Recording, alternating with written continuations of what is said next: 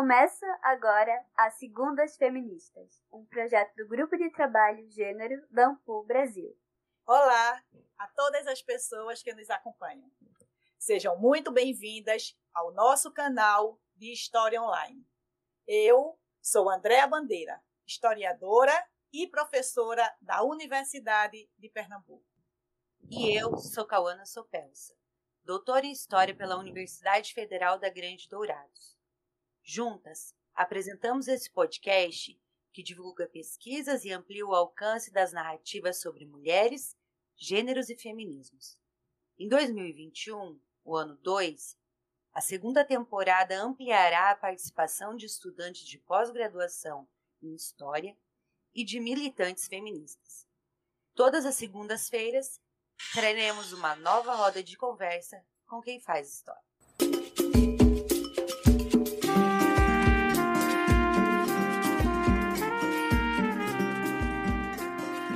Papel social das mulheres, historicamente, é uma questão dos homens. É senso comum que as mulheres se enquadram pacificamente nesse papel.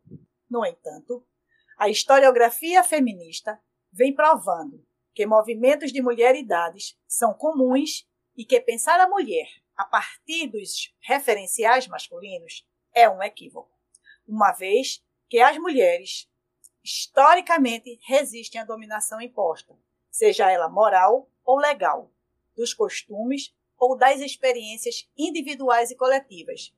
E elas forjam suas identidades não subalternas. O tema de hoje, de viúvas da seca a solteironas, desconstruindo gênero e estereótipos, questiona a ideia de uma sujeita universal, mulher submissa, e apresenta os deslocamentos provocados pelas mulheres ao imaginário de viúvas da seca e solteironas. Mulheres que desafiaram os espaços rurais, urbanos e as limitações conservadoras. Para conversar sobre o tema, nossa convidada de hoje é a historiadora doutora Cláudia Maia. Cláudia foi a coordenadora nacional do GT Gênero da Ampul Brasil no biênio 2019-2021 e a idealizadora do Segundas Feministas. Cláudia é pós-doutora pela Universidade Nova de Lisboa, doutora em História pela Universidade de Brasília, com período sanduíche na Escola dos Altos Estudos em Ciências Sociais, Paris, França, com área de concentração em estudos feministas. É professora e coordenadora do Programa de Pós-Graduação em História da Unimontes, líder do grupo de pesquisa Gênero e Violência, pesquisadora colaboradora do Centro Interdisciplinar de Ciências Sociais da Universidade Nova de Lisboa, é bolsista de produtividade do CNPq. De sua vasta produção, destacamos os livros A Invenção da Solteirona, Conjugalidade Moderna e Terror Moral, 1890-1948, publicado em 2011 pela editora Mulheres. O livro está esgotado estamos ansiosos pela segunda edição, viu, Cláudia? Lugar e Trecho, Migrações, Gênero e Reciprocidade no Médio Jequitinhonha, de 2004, também esgotado. E ainda organizou com Vera Pulga a obra História das Mulheres do Gênero em Minas Gerais. Bom dia, Cláudia! Com longa e atuante carreira acadêmica, conte-nos sobre o seu encontro com os feminismos, os seus interesses pelos estudos sobre as mulheres e pelo gênero. Nos conte também sobre a criação do GT Gênero da Ampul Minas Gerais, que você atualmente coordena. Bom dia, Andréia. Bom dia, Cauana. Bom dia, Marcela e todas as pessoas que nos acompanham. Bom, depois de mais de um ano é, comandando Segundas Feministas, estou agora na posição de entrevistada pelo programa e não deixo de, como muitas entrevistadas também, está um pouco nervosa. Bom, é, como você disse, Cauana, a minha trajetória nesse campo ela, ela é bem longa, né? É, o meu envolvimento com os estudos sobre as mulheres ou com o movimento de mulheres é muito anterior à universidade. Lá para os meus 13, 14 anos, eu comecei a atuar e militar nos movimentos de SEBs da minha comunidade. Eu tenho a minha formação inicial todinha numa comunidade de periferia daqui de Montes Claros, e acho que ali está as minhas bases, o meu alicerce. Então, naquela época, a gente atuava nas comunidades eclesiais de base. Eu também fiz parte da Pastoral da Juventude, depois Pastoral da Juventude Estudantil. Chegamos a criar lá na comunidade do Delfino Magalhães um grupo de jovens só de meninas, justamente porque a gente queria um espaço nosso que pudéssemos falar, que pudéssemos né, ter as nossas discussões e que as nossas vozes fossem ouvidas e que houvessem trocas também. Foi uma experiência é, muito bonita, né, e que de certa forma faz parte dessa minha trajetória. Então, nessa época, é, como eu disse, os movimentos de SEBS tinham uma preocupação muito grande com os pobres e, sobretudo, com os povos excluídos. Quem eram os povos excluídos? Mulheres, negros e indígenas. Eu me lembro de uma campanha da Pastoral da Juventude de 1988 que tinha exatamente esse tema: ouvir o grito do povo excluído, negros, mulheres e indígenas. Então, é, a, é, a gente já tinha essa sensibilidade, essa preocupação com esses sujeitos que historica, historicamente são excluídos não só dos direitos, mas também da historiografia e que hoje estamos, de certa forma, ocupando esse espaço é, que nos foi negado. Quando eu fui escolher o meu curso de graduação, foi muito influenciado também por essa minha militância nesses movimentos, né?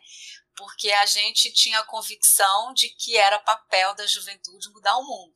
Então eu fui fazer história porque eu queria mudar o mundo, queria transformar o mundo, né? A gente sempre ouvia é, que nós somos o sal da terra e a luz do mundo. Então a gente acreditava que ia mudar o mundo e eu fui fazer história por isso. Confesso que foi um pouco decepcionante o curso de graduação em história, porque foi um curso mais conservador. Então, por exemplo, a Andrea, que é marxista, eu li Marx fora da, da, da universidade. Eu li Marx a partir da teologia da libertação. Não li Marx no meu curso de graduação. Né? É, e vários outros.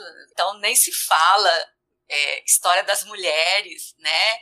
É, se a gente nem Marx chegou a ler, imagina história das mulheres, né? É, é, assim que durante a graduação eu fui assessora sindical, né? Trabalhei no sindicato é, dos trabalhadores nas indústrias extrativas daqui do, do norte de Minas, então também me envolvi com comissões de mulheres e continuei, de certa forma, na, na militância junto a movimentos sociais.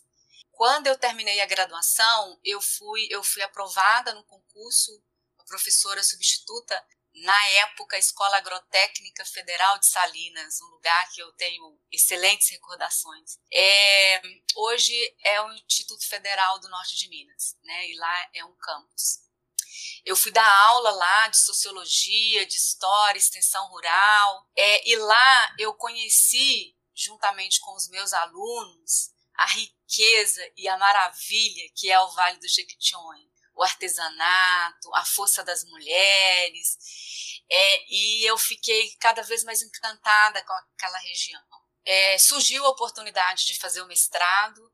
Eu era assim uma pessoa completamente inexperiente no que diz a pesquisa, porque não havia pesquisa na Unimontes quando eu fiz graduação. Mas eu apresentei uma proposta para o mestrado e fui aprovada. Assim, cheguei a ficar surpresa. É, eu fui fazer mestrado em extensão rural, um excelente programa de pós-graduação, é muito em função da minha atuação na escola agrícola né? Porque eu imaginava terminar o mestrado e voltar para a escola. Então, era uma área importante para se fazer o um mestrado. E apresentei uma proposta que era estudar, isso me persegue até hoje, espero que eu consiga fazer essa pesquisa antes de morrer. A fundadora da cidade de Araçuaí, no Vale do Jequitinhonha, Luciana Teixeira, na época apresentada como mulata, hoje nós diríamos uma mulher negra, né? É, que teria fundado a cidade de Araçuaí e há uma série de versões sobre essa mulher. Em algumas versões ela é uma ex-prostituta, em algumas versões uma fazendeira. Mas a proposta inicial era fazer uma pesquisa sobre a Luciana Teixeira. Quando eu comecei o mestrado, eu, eu tive contato finalmente com os estudos de gênero. Naquela época, era assim, final dos anos 90, é, estava começando né, o, é, circular as discussões sobre gênero no Brasil.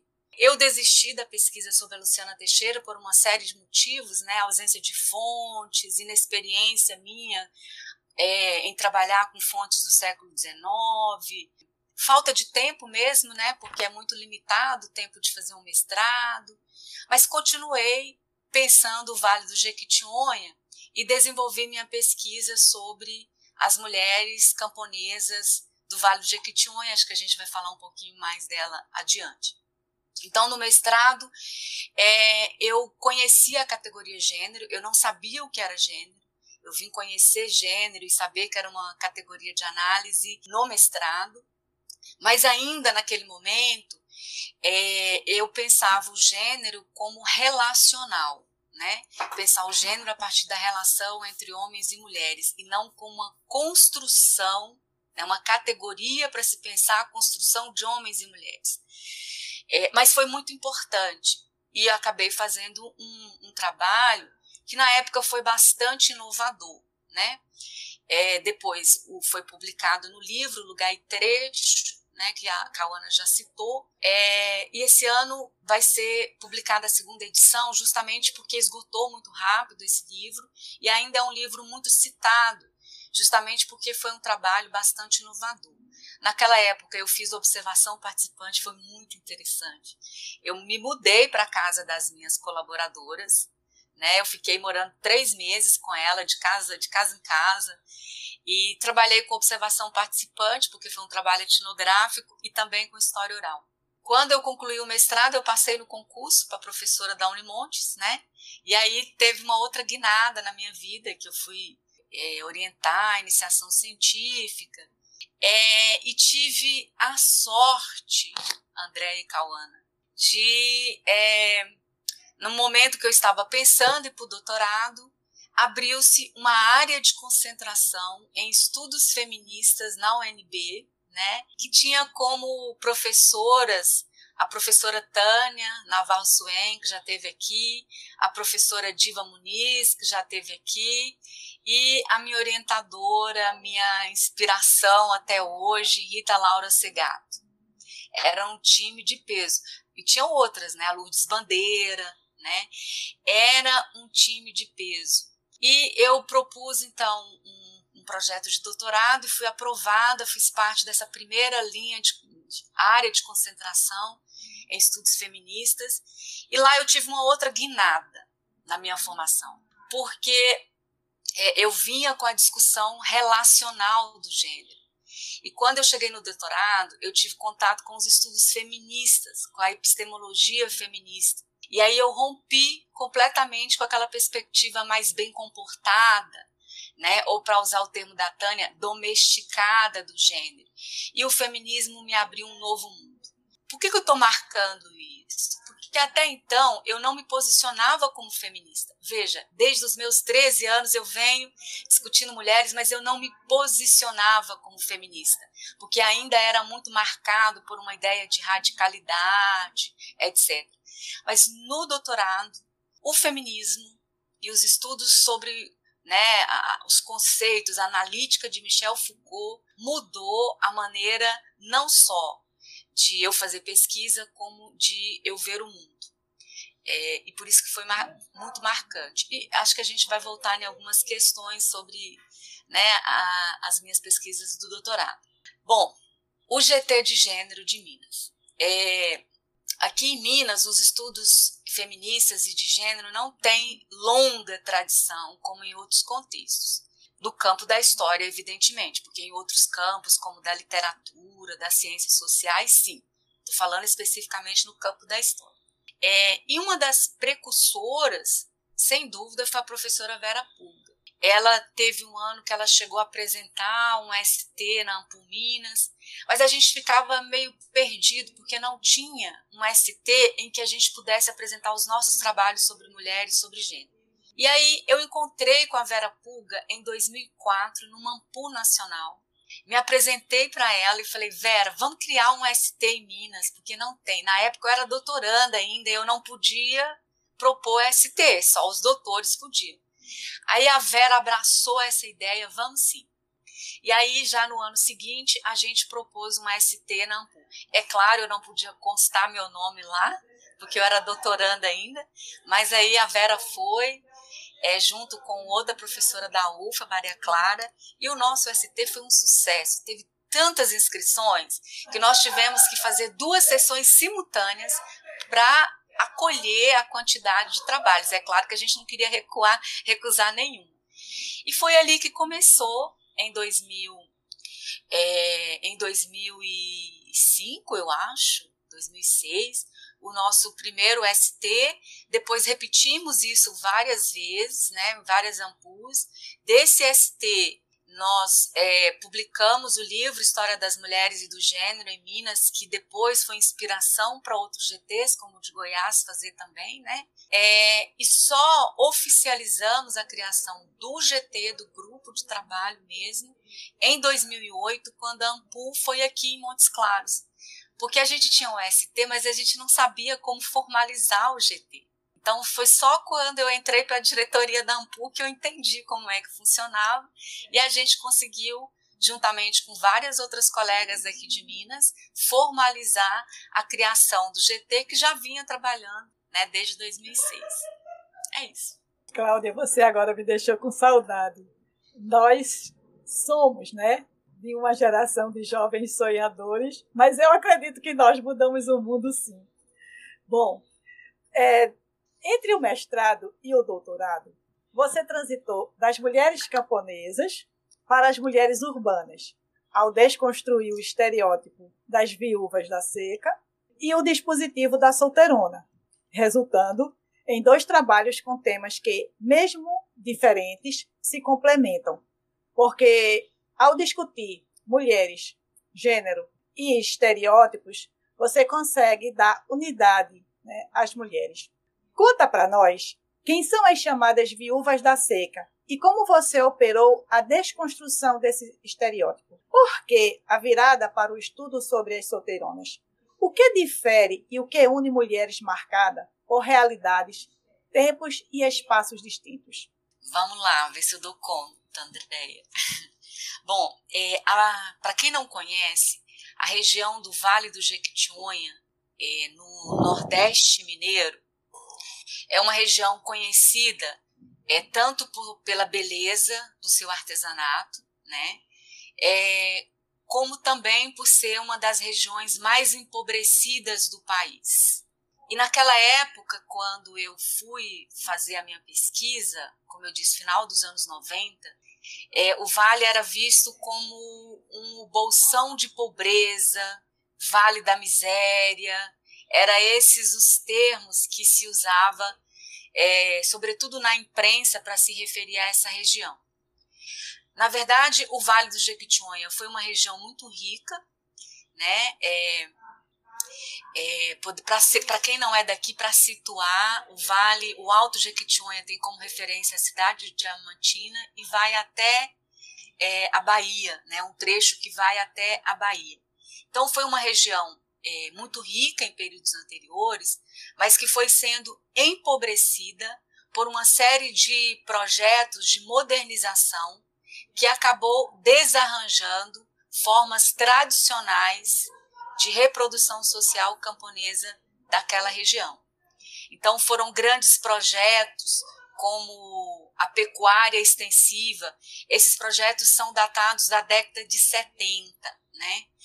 é, projetos de pecuária extensiva, a monocultura da, da, da cafeicultura, né? a monocultura de eucalipto. Então, foram grandes projetos que tinham, a partir né, dessa perspectiva de que é uma região pobre, miserável, precisa retirar dessas situações, que teve como consequência, como eu disse, desarranjar formas tradicionais de solidariedade camponesa. Além disso, é, nessa, nesse período, lembre-se que, que também foi um período da ditadura militar, foi criado a chamada Rural Minas. Não sei se você, Andréia, se lembra disso. A Rural Minas, ela começou então um processo de demarcação das terras, né, para que para localizar o que seriam chamadas as terras devolutas, para que essas terras fossem destinadas a esses grandes projetos. A forma de ocupação da terra camponesa ela é muito distinta da forma capitalista. Né? Então, eles, é, a grande parte das famílias, elas cercavam né, na sua propriedade somente aquela área em que seriam plantadas as roças porque a parte da mata é de uso coletivo. Então, onde você solta o gado, onde você coleta as plantas medicinais, aonde você planta determinadas culturas. É, e quando veio esse processo de reconhecimento das terras, a Rural Minas reconheceu como terras camponesas somente aquelas que estavam cercadas, ou seja, da roça. E, e grande parte das terras que aqui eram chamadas de chapadas é, é, foram consideradas devolutas e destinadas a, esse, a esses projetos. Por que, que eu estou falando isso? Porque tudo isso serviu para condensar a terra camponesa e desarranjar as formas de reprodução social. É, esse, essas famílias viram numa situação em que a única solução para elas, para continuar morando na terra e se reproduzindo como trabalhadores rurais, como camponeses, foi a migração sazonal. Então, a partir dos anos 70, grandes fluxos de homens passaram a migrar sazonalmente para o interior de São Paulo para a corte de cana. Hoje eles migram para uma série de, de lugares mas naquela época, até os anos 90, quando eu fiz a minha pesquisa, era sobretudo para o corte de cana. Então, eles migravam geralmente no início do ano, né? É, e ficavam quase que o ano inteiro né? Eles ficavam de sete a oito meses no corte de cana. E as mulheres ficavam lá no vale. Então, essas mulheres passaram a ser mostradas, sobretudo pela imprensa, como as chamadas viúvas da seca. Por quê? Porque além desses processos né, de modernização, é, é também uma região castigada pelas longas estiagens. Né? Então, é uma região seca. E aí elas ficaram conhecidas como, na imprensa, sobretudo, como viúvas das secas, ou seja, como mulheres sem qualquer agência, né, que eram abandonadas pelos maridos durante esse período. Então, isso tudo me chamou a atenção e eu fui fazer a minha pesquisa lá é num recorte, né, no médio Jequitinhonha. Então, estou falando especificamente de uma cidade, que é a cidade de Araçuaí. E eu desenvolvi né, a pesquisa, fiz a observação participantes em três comunidades camponesas. Para você ter uma, uma ideia, Andréia, em uma das comunidades que eu pesquisei, Lagoa dos Patos, durante a minha pesquisa só tinha cinco homens. Porque todos os homens migram, todos os homens em idade de migrar. Então tinha ali os menores, é, dois que já eram aposentados é, e, e outros que estavam adoecidos em função, inclusive, do corte de cana e que não migravam. Então, eram comunidades inteiras que ficavam só as mulheres. E é claro que isso também modificou as relações de gênero, né? Porque quando os homens partem, as mulheres passam a fazer todas as atividades da comunidade. Né? As atividades da roça, que antes eram exclusivamente masculinas, elas passam a fazer, e também as tarefas associativas, as tarefas comunitárias, etc. Agora, como é que o gênero foi importante para eu entender essa lógica? É, e é por isso que eu, eu trabalhei com a história oral para entender como era a divisão dos papéis sociais ali na família, na comunidade, antes dessa mudança provocada pela migração. Então, a terra camponesa, a propriedade camponesa, ela é muito bem delimitada em termos de gênero. O que, que é função da mulher, o que, que é função do homem. Né? E dentro dessas memórias, é, é função do homem o trabalho na roça, o trabalho com o machado, etc. A mulher é o espaço do quintal, da casa. O trabalho do homem era visto como um trabalho pesado e o trabalho da mulher um, um, trabalho leve. Isso significa o quê? Que quando ele chega de casa da roça, ele tem o direito ao descanso e ela vai continuar trabalhando. Né? Além disso, certos trabalhos na roça era só masculino, porque tinha que usar o machado, que é símbolo masculino, porque tinha que fazer cova e é o homem que tem, né, a medida certa. Só que a migração desarranjou tudo isso. Por quê? Porque tudo isso agora é função das mulheres, porque eles estão lá no corte de cana. Então ela estoca, ela abre cova, ela usa machado, ela faz todos os trabalhos da roça, ela faz todos os trabalhos da casa e ela faz os trabalhos comunitários. E aí há uma mudança, porque esse trabalho que antes era visto como trabalho pesado, porque era realizado por homens, quando passou a ser realizado por mulheres, passou a ser visto como leve, porque pesado é o trabalho que ele faz lá no corte de cana, não só pelo trabalho, mas porque está distante da família.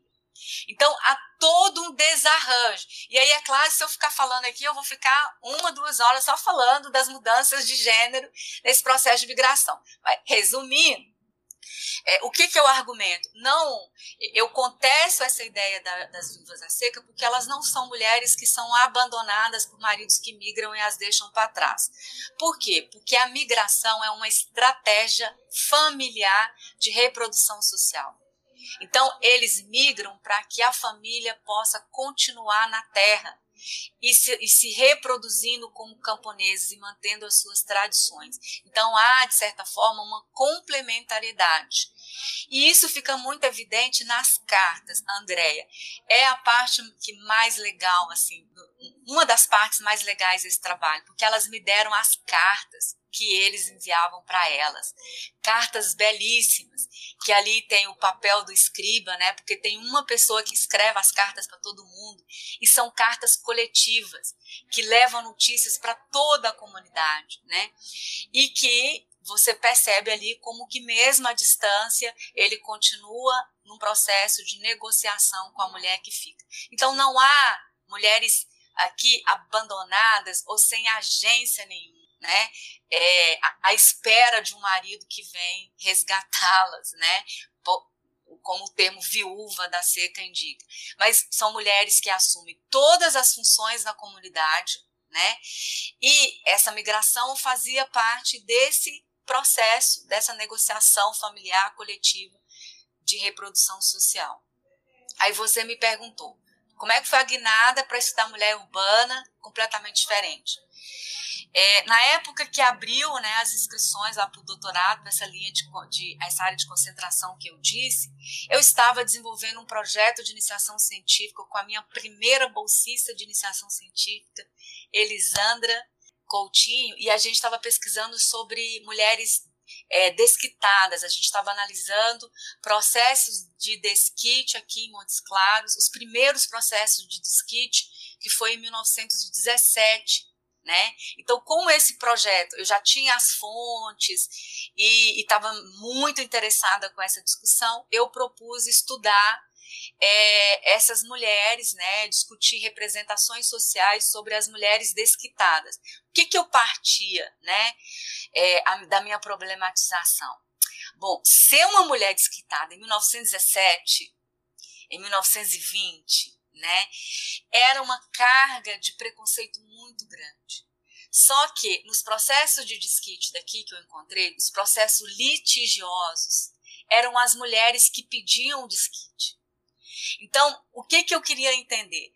É, elas preferiam a pecha de mulher desquitada a permanecer num casamento, porque certamente o casamento era muito ruim para elas.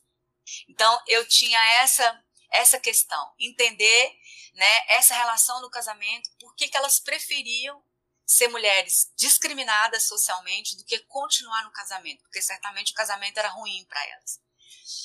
E aí no doutorado, eu levando essas questões, a Tânia falou assim para mim, a Tânia Suen, numa das nossas disciplinas. Se o casamento era tão ruim assim, então era melhor nem entrar no casamento. Por que, que você não estuda solteiras? E aí que deu a guinada para eu estudar as solteiras. É, o que que elas têm em que, que elas têm de diferente? Muitas coisas, né? Uma é camponesa, outra solteirona, uma urbana, outra rural, né? Os discursos que as constituem enquanto mulheres são discursos bastante diferentes, né? Mas tem em comum que o estereótipo é construído a partir da sua relação com o masculino a partir da sua relação na família e o seu papel social tradicional que historicamente vai sendo construir para elas. Eu sempre falo para Cláudia que esse é um dos meus livros favoritos. Eu uso muito ele.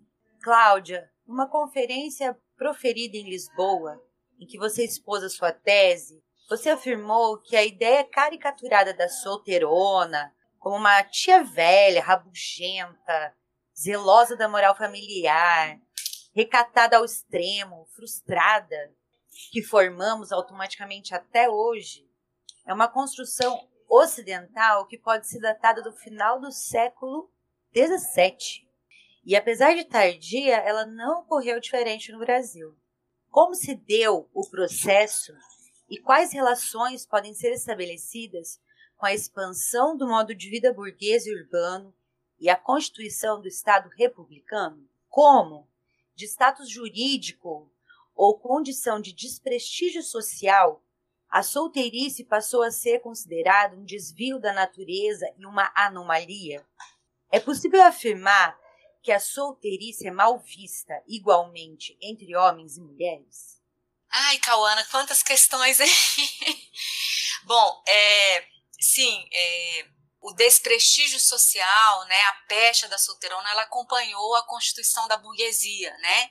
Esse modo de vida burguês que se dá diferente em momentos, né, em contextos históricos distintos. Então, é, na Europa, por exemplo, a gente vai começar a ver as primeiras é, primeiro uso do termo, né, no final do século XVII, é, na França, sobretudo no século XIX, ao longo do século XIX, e aqui no Brasil eu localizo a constituição e a expansão desse, desse estereótipo é, no final do século XIX e mais, sobretudo, com a expansão da República e desse modo de vida burguês que, que você disse. Com a República, né, nós vamos ver que é, há todo um projeto de, de modernidade, o que eu estou chamando de modernidade burguesa, que é pautado num modelo de mulher no modelo disciplinado de família. Então, há um processo de nuclearização da família. Há um processo, é, é claro que quando eu digo um processo de nuclearização da família, eu não estou dizendo que nós vamos ter uma passagem de uma família extensa para uma família nuclear, porque os modelos de família no Brasil sempre foram muito diversos. Mas esse modelo de família nuclear, né, composta pelo pai, a mãe e os filhos, é, esse modelo nuclear ele vai se tornar hegemônico. Então há um processo de nuclearização da família, de privatização das relações familiares e também né, de, de disciplinamento dos comportamentos e a instituição de modelos de homens e de mulheres marcados pela diferença de gênero. Né? Então, dentro desse processo, o modelo de mulher que passa a ser produzido como ideal, como a salvaguarda da República, é o que nós chamamos do modelo da verdadeira mulher, ou seja, uma mulher definida pelo seu destino biológico como mãe e o seu destino social como esposa, né? A mãe, dona de casa, esposa.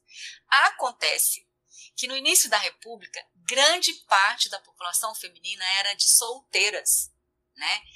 Ou seja, era necessário, já que esse modelo de família, né, ele é importante para esses projetos da República, convencer as pessoas a se casarem e se casarem legalmente, porque grande parte das pessoas se casavam só no religioso. Então vai ser uma quantidade, é por isso que eu, chamo, eu uso né, o termo dispositivo. Então eu construí esse trabalho a partir de uma perspectiva da epistemologia feminista e a partir da perspectiva genealógica proposta por Foucault. Então, eu estou chamando de dispositivo porque vão ser uma série de, de práticas discursivas e não discursivas que vai constituir o um modelo da mulher, esposa, mãe, dona de casa, e a oposição que é a solteirona, né? Então, por exemplo, enquanto um, o discurso jurídico né, vai constituir, é, vai definir a partir do, do Código Civil de 1916, por exemplo, que as mulheres casadas elas são legalmente incapazes. Então, o contrato de casamento legal ele determina a submissão das mulheres aos maridos. As mulheres não podem res responder judicialmente, as mulheres não podem trabalhar sem autorização do marido, trabalhar fora sem autorização do marido. As mulheres casadas não podem exercer, né, não podem ser tutoras, ou seja, dentro do casamento, legalmente as mulheres estão submetidas ao poder masculino. Elas são controladas, né? As solteiras não. As solteiras estão mais livres, né? E por outro lado, há também uma expansão do mercado de trabalho nesse momento, que abre uma série de possibilidades de emprego para as mulheres como professoras, como enfermeiras, como trabalhadoras nos correios, né? Eu encontrei um decreto, Andréia, que elevava as, as, as, funcionárias do correio daqui de Minas à categoria de indivíduos, porque elas não eram, as casadas não eram consideradas indivíduos, mas elas precisavam de assinar as coisas lá no correio, né? Então elas são elevadas à categoria de indivíduos. Bom, é, então qual é o meu argumento? E aí eu vou tentar resumir. Qual é o meu argumento? É a construção do estereótipo da solteirona como uma mulher triste, infeliz, invejosa, uma torção da natureza, uma aberração, era uma forma, né, é uma, um, um, o que eu chamei de terror moral para conduzir as mulheres para o casamento. Por quê? Porque nenhuma mulher gostaria de ser associada a essa imagem degradante, depreciativa e humilhante de mulher. Então, se vocês pegarem os discursos do período, vocês vão encontrar várias coisas assim. E eu vejo as mulheres, as próprias mulheres falando. As feministas falam isso. Maria Lacerda de Moura, Exília Nogueira Cobra, né? É, as mulheres são divididas em três. Em primeiro lugar vem a esposa, mãe. Em segundo lugar, a prostituta. E em último lugar, a solteirona.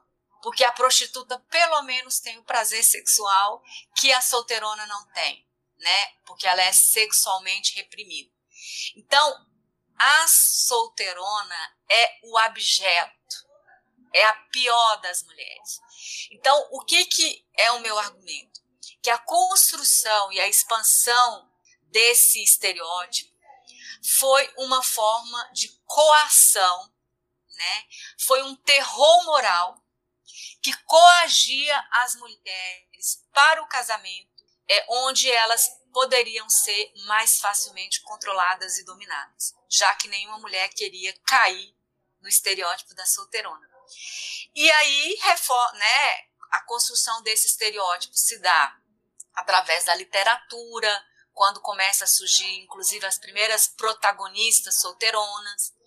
É, nos jornais, eu encontrei vários jornais com crônicas, com matérias, com piadinhas em que esse estereótipo está sendo construído, mas também na literatura médica, porque a, e aí eu analisei uma série de teses né, de medicina, é, a literatura médica vai construir o corpo da solteirona como um corpo deficitário, porque não é mãe, ou seja, é um corpo que não está a serviço da heterossexualidade reprodutiva porque é um corpo que não, não está a serviço de um marido, não está a serviço da maternidade. Então, o corpo da solteirona é construído como um corpo nervoso, um corpo doentio, uma anomalia, né? E aí, quando eu falo da solteirona, por exemplo, muitas de nós vai se lembrar de algumas personagens clássicas, né? Que tem chilique quando vê um homem, né?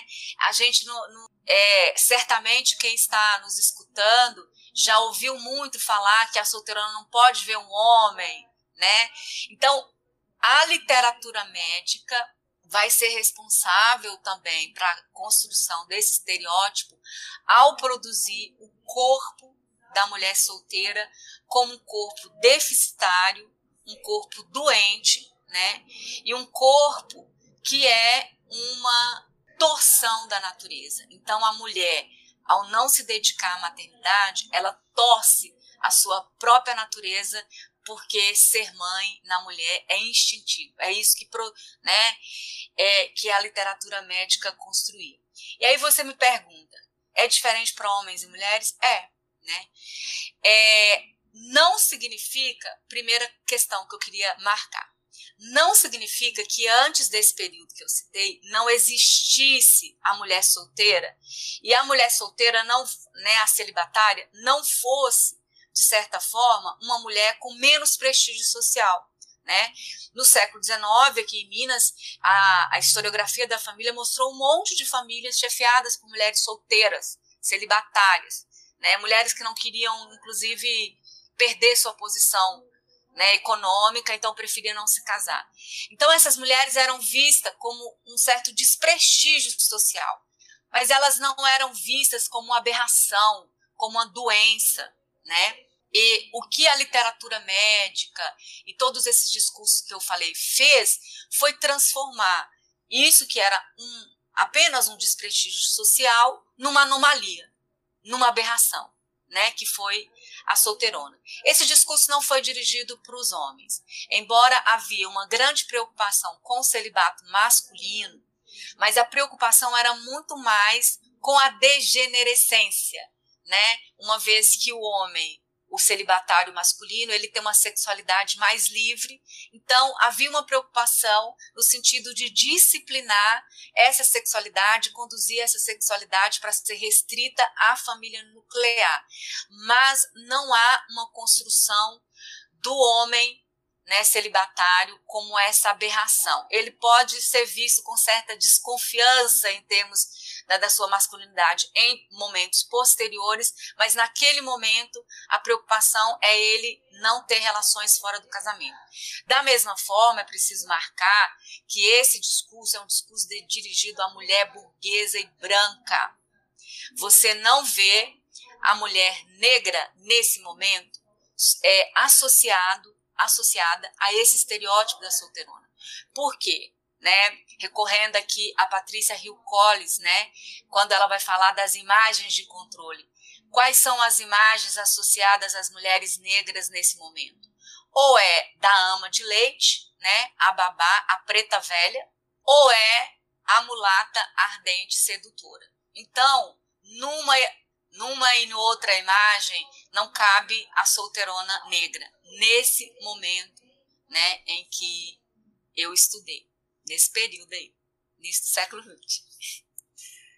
Inclusive, Cláudia, uma coisa que me chamou a atenção no teu trabalho é que você cita um, acho que um jornalista que faz uma menção a informar de que é, no Império de Siã, na Índia, né, o, é um país que tem menos solteironas porque é, se você se um homem comete um crime ele é obrigado a se casar com a solteirona. O que me chamou a atenção é que é uma fake news Sim. né? Porque não existe o Império de Sião. É, esse Império de Sião que poderia ficar na Índia não não, não tem nenhum nem Monte Sião na Índia né? E aí o que foi que ele fez? Ele associou o Sião que é uma palavra que qualquer pessoa que lê a Bíblia reconhece, não é? Não pode nem saber onde fica, mas reconhece. E aí ele, sabe, ele acaba fazendo uma casadinha aí. Ou seja, tá na Bíblia que as solteironas são um ser, entendeu? É, que, que deve ser rejeitado e que talvez até associe a um pecado, né? Talvez seja um pecado ser solteirona. Isso foi uma coisa que me chamou muita atenção. E o seu trabalho é simplesmente fantástico. Ô, Andréia, é, é, exatamente, é, achei muito interessante você falar na fake news, né? Na época que eu fiz o trabalho, eu falo, olha, isso nem existe, mas o importante é que está dizendo que casar com a solteirona é pior do que a cadeia. Né, e que faz parte desse, desse, desse dispositivo, né? Uhum. É, se você me permite, André, eu vou falar um minuto sobre as resistências, porque eu entrevistei muitas mulheres celibatárias que na época tinham mais de 80 anos e elas dizem claramente: eu não me casei porque eu preferi seguir minha carreira profissional. É, e todas elas professoras muito bem sucedidas. E uma delas diz assim para mim: é a que eu mais né, me apaixonei pelas falas dela eu não me casei porque eu era muito independente. Eu não queria um marido para ficar cuidando, etc. Eu era muito independente. E essa professora, além, começou a carreira como professora e depois passou num concurso e foi se tornar dona de um cartório. Né? Então, é, muitas não se casaram. É também um período de expansão da primeira onda do movimento feminista no Brasil. Né? Então, muitas estão influenciadas por esse discurso feminista, né? Então, muitas mulheres simplesmente se recusam à sujeição como esposa, como mãe e preferem manter-se solteira apesar do terror moral da solteira. Imagine como eu não ia querer usar o livro da Cláudia, que fala tudo isso, considerando que a Clarice Lispector se desquitou em 64, ela ficou cinco anos tentando o desquite, né? Porque realmente era uma coisa complicadíssima, complicadíssima, ainda mais considerando que ela era casada com um diplomata. E, e a irmã dela, Cláudia, nunca casou, a Elisa Lispector.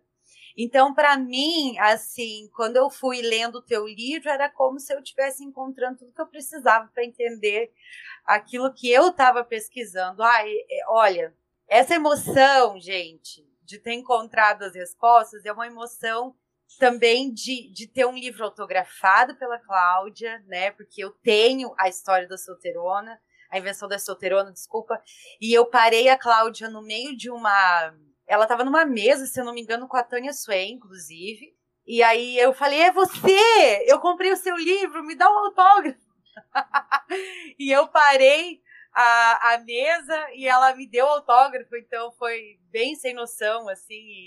É, é bem a minha cara fazer isso. Né? Mas a Cláudia, para mim, ela é uma grande inspiração.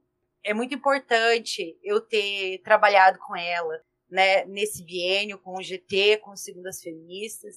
Então, o que eu quero dizer é, a Cláudia já me inspirava e trabalhar com ela potencializou essa inspiração em mim e me mostrou ao mesmo tempo que nessa rainha existe uma humanidade, né? Uma mulher que é mãe, que também é amiga, que, enfim, que muitas coisas, né? Que ama, que toma vinho, que passa mal também, né?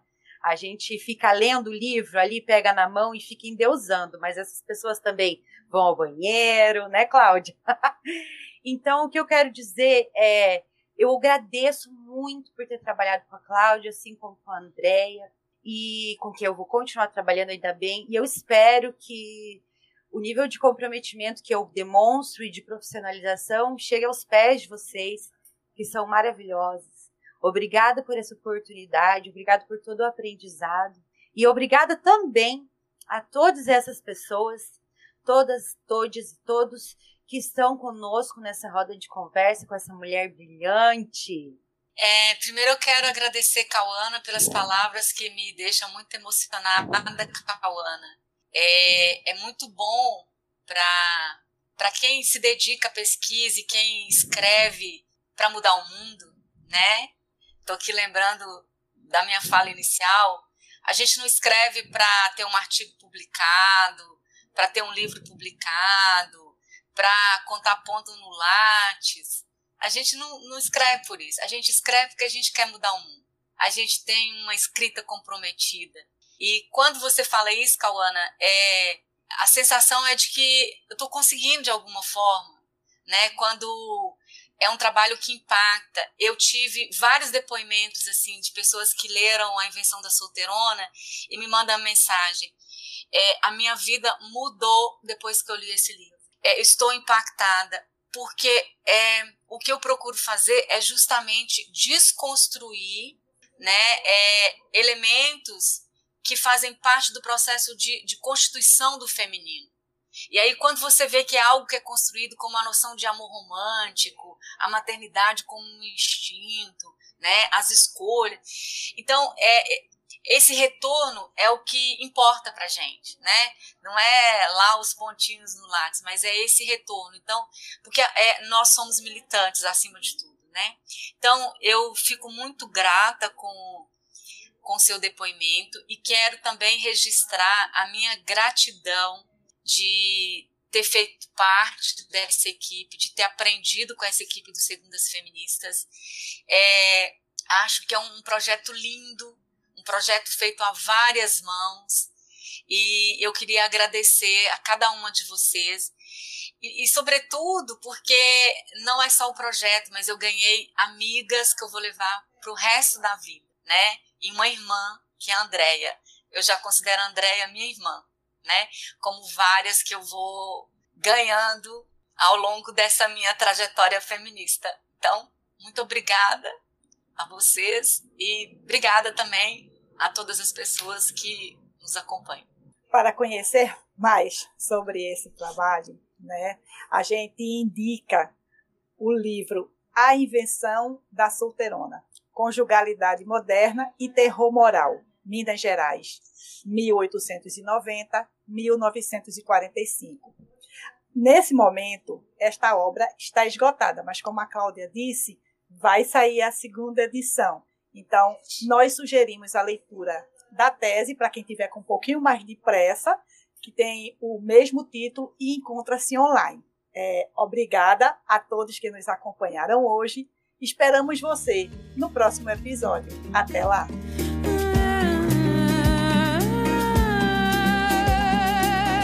Segundas Feministas, nesse segundo ano, está preparando um novo programa para você que curte história. Criaremos um jeito diferente para você nos seguir e linkar aquela pessoa que você conhece e quer saber mais sobre gêneros e feminismos. Fique conosco. Juntas, juntos e juntes, somos mais fortes. Gostou do programa? Na segunda temporada tem muito mais. Não esquece de seguir nas redes sociais e curtir esse episódio. Até a próxima!